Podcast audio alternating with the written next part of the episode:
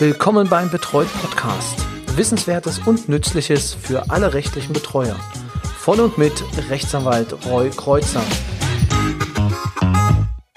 Herzlich willkommen zur dritten Folge von Betreut, dem Podcast für rechtliche Betreuer. Schön, dass Sie auch ähm, heute wieder eingeschaltet haben. Und äh, ja, heute ist das Thema die persönlichen Voraussetzungen, um Betreuer zu werden beziehungsweise was muss ich mitbringen, um in diesem Beruf zu bestehen.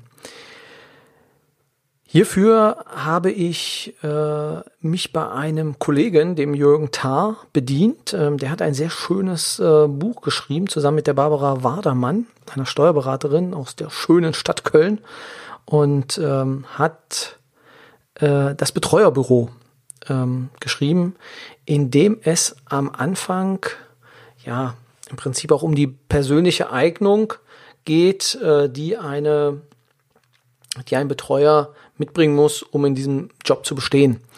Und äh, da hat er, also oder beide haben dann im Anhang einen äh, sehr schönen Fragebogen äh, zu den Abschnitten äh, beigefügt. Da sind so ein paar Fragen einfach drin, ähm, die ich gerne äh, aufnehmen will und äh, die man damit trifft zu in dem Fall oder trifft nicht zu beantworten kann. Und äh, ja, also ist für mich ein sehr guter Indikator. Also ähm, ähm, also wirklich Hut ab vor, für, vor den Kollegen ähm, haben sie also haben sie wirklich sehr gut äh, getroffen, weil äh, in diesen Fällen äh, also ich habe da fast immer eine Geschichte hinter dem, was dort äh, abgefragt wird. Also die persönliche Eignung eines Betreuers wer ist geeignet und wer sollte vielleicht überlegen, einen äh, anderen Job einzuschlagen, wenn er jetzt am Anfang des Betreuerberufs ist. Ähm, und das äh, ist meistens ja auch immer eine Frage, äh, was erwartet mich eigentlich als Betreuer? Das kann man eigentlich dann erst wissen, wenn man mittendrin ist. Und äh, es ist halt ein Gefühl, äh, was ich als äh, Betreuer habe. Ähm, ob es mir liegt oder ob es mir nicht liegt. Und äh, das funktioniert eigentlich aus meiner Sicht denn erst beim Tun. Wenn das andere Kollegen oder beziehungsweise andere schon vorher wussten und dass es genau das ist, was sie erwartet haben, Chapeau, ich habe es nicht gewusst und äh, ähm, ja, war aber positiv überrascht von dem Betreuerberuf.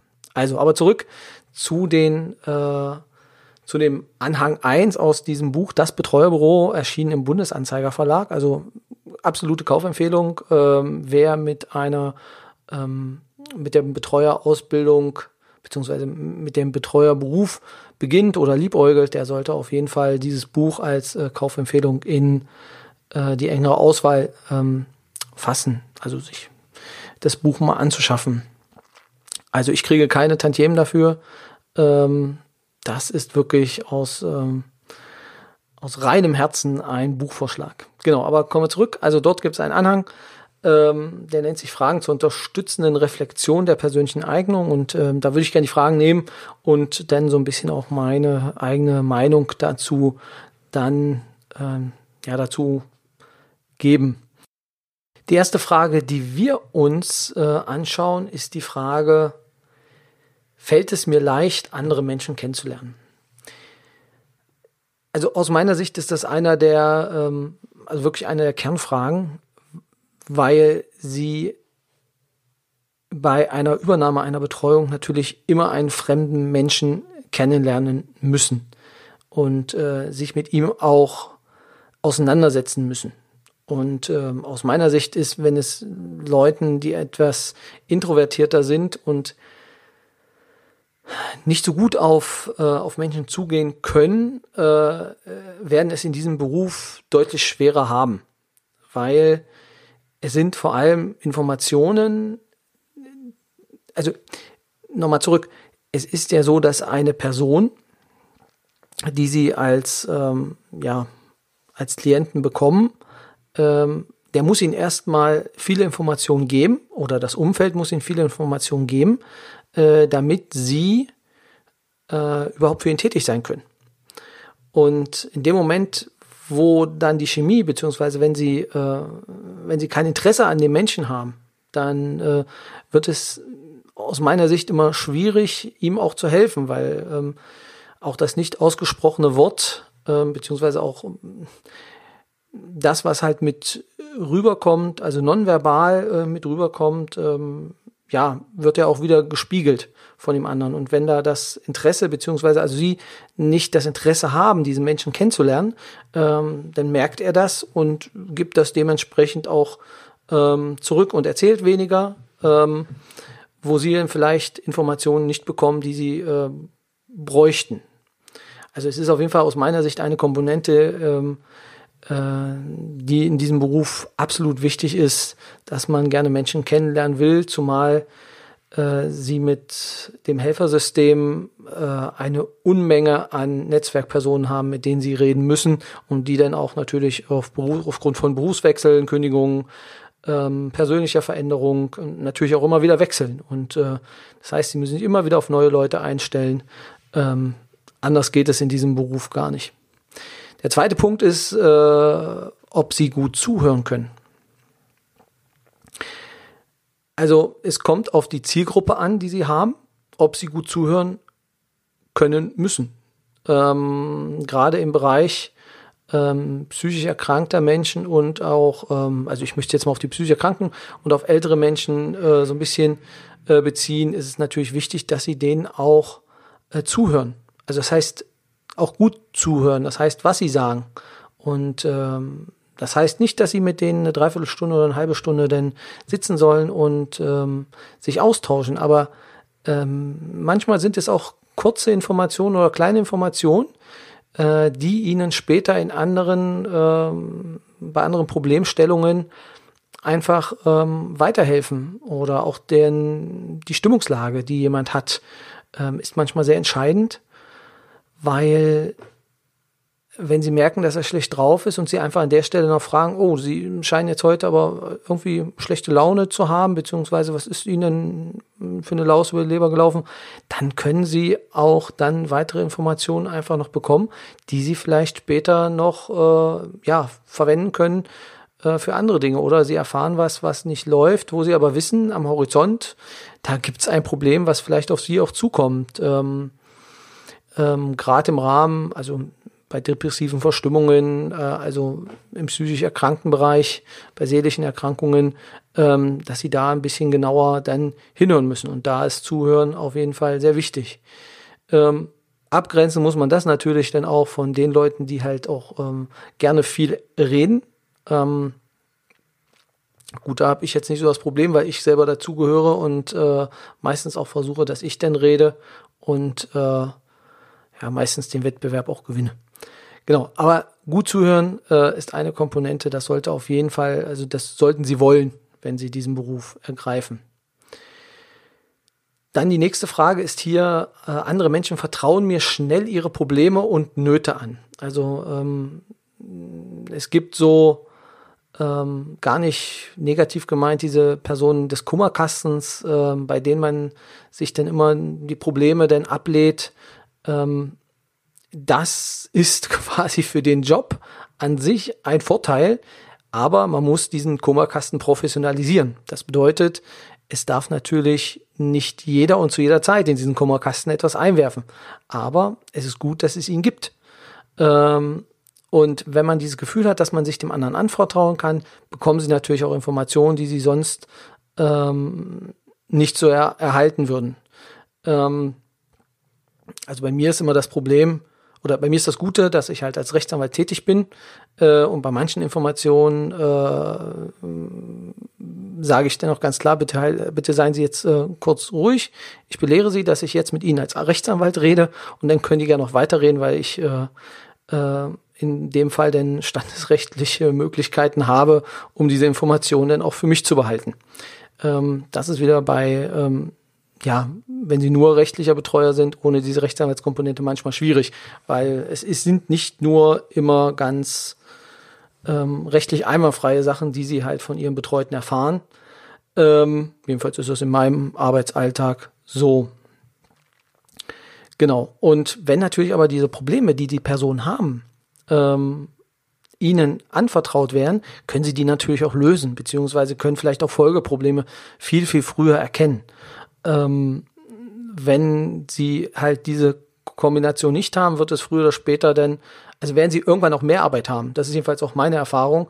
Wenn man nicht spricht und nicht redet, dann fällt das hinter, also kommt es irgendwann einfach dann zu dem Punkt, ähm, ja, dass sie irgendwann zu spät sind und nicht mehr reagieren können. Ganz klassisches Beispiel sind immer ähm, ähm, Mahnbescheide, Vollstreckungsbescheide, wenn nicht in die Post geguckt wird und äh, ähm, wenn sie halt die Kommunikation nicht aufrechterhalten, dann liegt ihnen halt der Vollstreckungsbescheid vor und dann können sie nichts mehr machen und äh, beziehungsweise wenn er denn zu spät äh, ihnen vorgelegt wird, dass sie dann nicht mehr reagieren können oder dass sie dann nur noch im Prinzip die Schuldenbereinigung denn durchführen können äh, über eine Ratenzahlung oder äh, über nicht Nichtzahlung. Genau, also das kommt immer darauf an, äh, mit wem man da zu tun hat. Genau. Die nächste Frage, also da müssten Sie jetzt gucken, trifft zu, trifft nicht zu. Aus meiner Sicht auch einer der Kernkompetenzen, die äh, äh, ein Betreuer haben sollte. Die nächste Frage lautet, ich verstehe andere Menschen auch dann, wenn nicht gesprochen wird. Das ist ja, also bei einigen Erkrankungen natürlich äh, absolut wichtig. Ähm, es ist natürlich auch dann ja, bei älteren Personen vielleicht äh, äh, notwendig, wenn die sich nicht mehr äußern können. Und wenn es denn darum geht, ähm, um lebenserhaltende Maßnahmen, weil es da aber noch keine, ähm, also nichts in den Unterlagen gibt, aus denen sie das entnehmen können, ähm, ob denn jemand vielleicht noch ins Krankenhaus möchte oder ob er lieber denn zu Hause palliativ behandelt werden will. Ähm, da ist es dann die Frage, ähm, versteht man ihn? Also natürlich aber auf der anderen Seite äh, sind es unausgesprochene Sachen damit gemeint. Das heißt, äh, die Sachen, die im Raum stehen. Ähm, und äh, dann, dass man daraus dann natürlich auch handeln kann. Und äh, das ist aus meiner Sicht auch äh, eine Kompetenz, die, ähm, wenn sie da ist, auf jeden Fall nicht schädlich ist. Der nächste Punkt, der aus meiner Sicht auch nicht zu unterschätzen ist, äh, ist die Tatsache, ob sie sich gut in andere Menschen hineinversetzen können. Ähm,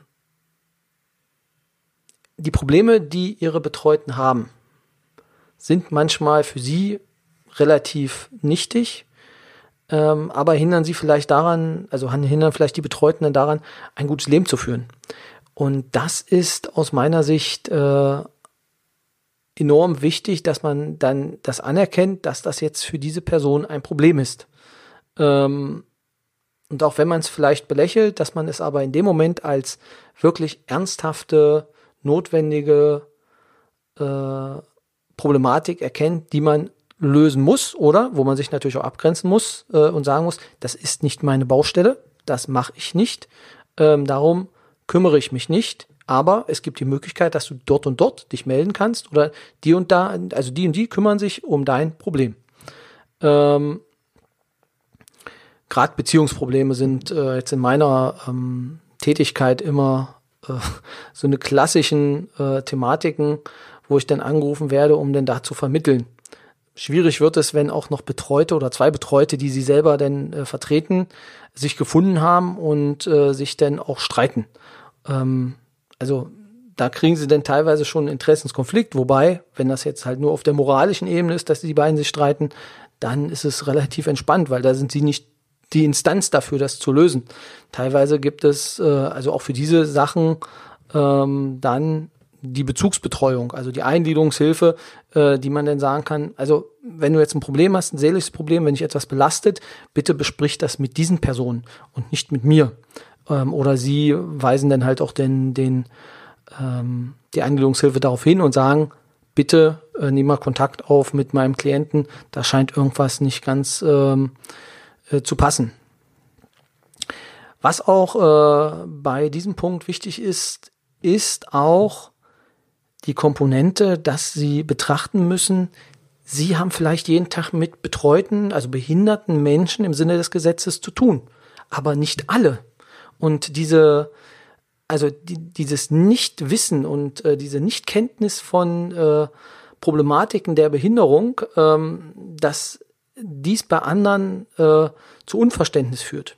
Das muss man auch, ähm, da, da muss man sich auch hineinversetzen, dass die natürlich dann auch anders reagieren. Also Ähm, wenn zum Beispiel eine Betreute oder ein Betreuter ähm, dauerhaft Schäden an äh, Gegenständen hinterlässt ähm, und das wirklich in, in mehreren äh, ja, in mehreren Fällen, also nahezu 150 Fällen, dann äh, ist natürlich die Frage, ähm, da sind einige Leute sauer und verstehen nicht, warum diese Person jetzt nicht dann in die geschlossene Einrichtung kommt.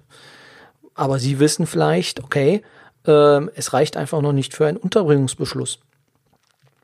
Aber dass diese Leute natürlich in dem Moment ähm, stinksauer sind, weil sie natürlich jetzt einen Riesenschaden haben, den sie nicht ersetzt bekommen ähm, und sich dann an sie wenden und sagen, sie sollen das bitte regulieren. Da ähm, ist auch ein gewisses Fingerspitzengefühl ähm, aus meiner Sicht notwendig, um das dann halt ähm, auch umzusetzen. Und denen das auch vielleicht so ein bisschen zu erklären, ähm, auch was ihre Aufgaben sind und wo ihre Grenzen sind. Also dass sie ja, ähm, ja, das Sie können es halt nur empfehlen oder ähm, Sie können sagen, also wie ich es denn in einigen Fällen mache, wo ich dann sage, also es gibt die Möglichkeit der Unterbringung, allerdings äh, wurde das schon geprüft und ähm, aus meiner Sicht liegen jetzt zum jetzigen Zeitpunkt noch nicht die Voraussetzungen vor. Ähm, Gerade bei Sachschäden ist es natürlich dann immer schwierig mit einer Unterbringung. Also da äh, bedarf es meistens dann immer schon etwas mehr, ähm, dass es denn zu einer ja, Unterbringung in einer psychiatrischen Klinik zum Beispiel ähm, gibt. Genau. Eine Frage, die dann auch noch nicht, ähm, ja, die auf jeden Fall noch mit berücksichtigt werden sollte, ist, dass sie Menschen auch dann verstehen wollen, also als Voraussetzung, dass sie Menschen verstehen wollen, wenn die Begegnungen schwierig und mühsam sind. Und äh, da kann ich Ihnen ganz klar sagen, das kann wirklich in manchen Fällen sehr anstrengend sein.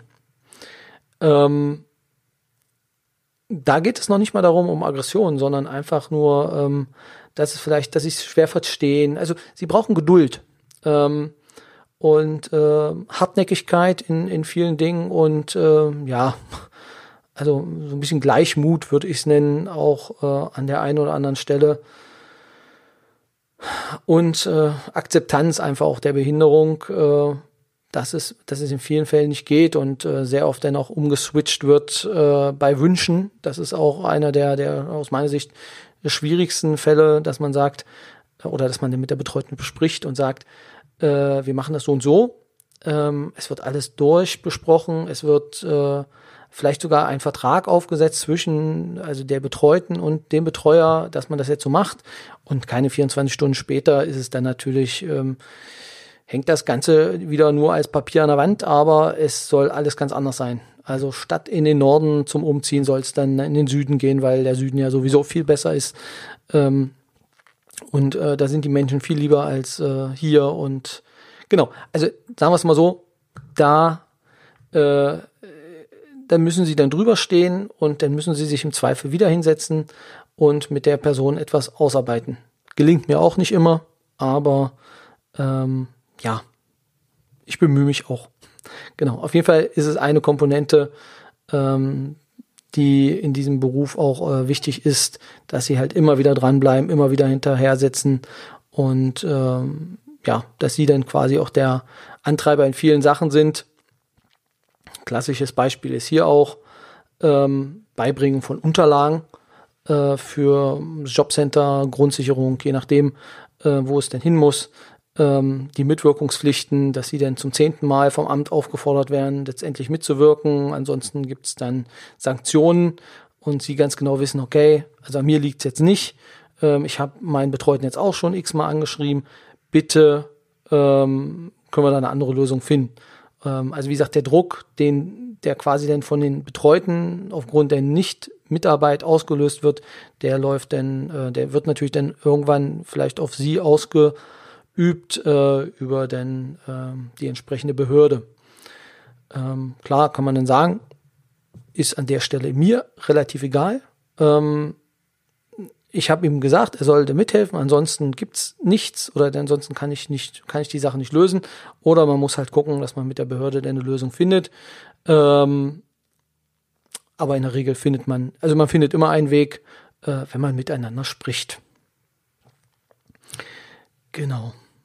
Ja, das wären eigentlich so die Fragen, also die Punkte, ähm, die jetzt äh, erstmal, wo Sie überlegen sollten, ähm, können Sie da die meisten mit äh, trifft zu, beziehungsweise mit Ja beantworten, dass Sie sich das so vorstellen können, dann sind Sie auf jeden Fall schon mal auf einem guten Weg äh, oder sind in dem Beruf äh, nicht ganz falsch. Ja, so viel vielleicht bis zu diesem Punkt. In Folge 6 werde ich noch weitere Punkte, die zur persönlichen Eignung dazu gezählen, ähm, nochmal aufgreifen. Aber die sind dann mehr wirklich sehr, sehr fallspezifisch ähm, zu betrachten. Ähm, ja, wer jetzt hier also in diesem äh, in dieser Folge schon gedanklich sehr oft das äh, trifft zu angekreuzt hat, für den lohnt sich auch die Folge ähm, 6. Aber vorher kommt ja noch die Folge 4 und 5. Da gibt es zwei Teile und zwar äh, zwei Teile eines Interviews mit einem Gerichtsvollzieher, Timo Buck.